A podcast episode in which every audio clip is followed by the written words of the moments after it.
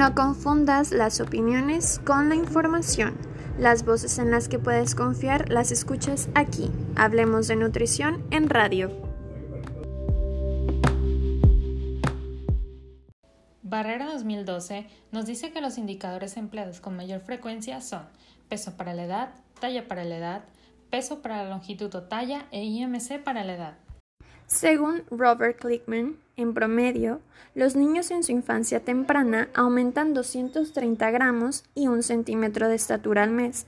Por lo tanto, los preescolares incrementan 2 kilogramos y 7 centímetros al año. Brown 2014 menciona que las porciones grandes aumentan el consumo, provocando una sobreingesta de alimentos, lo que promueve el desarrollo de sobrepeso infantil.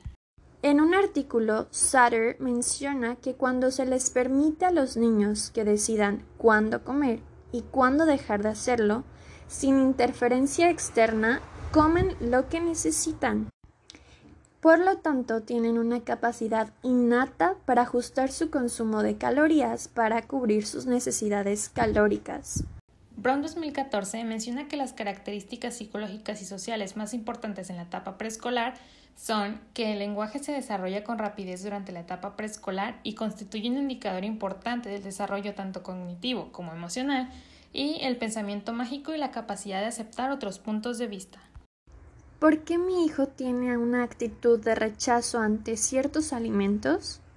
Anaya y Álvarez en el 2018 y Macías en el 2012 mencionan que los factores principales para estas conductas es el contexto familiar y el cultural.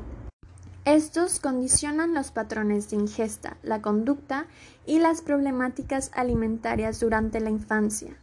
Por eso, desarrollan ciertas preferencias o aversiones hacia alimentos específicos.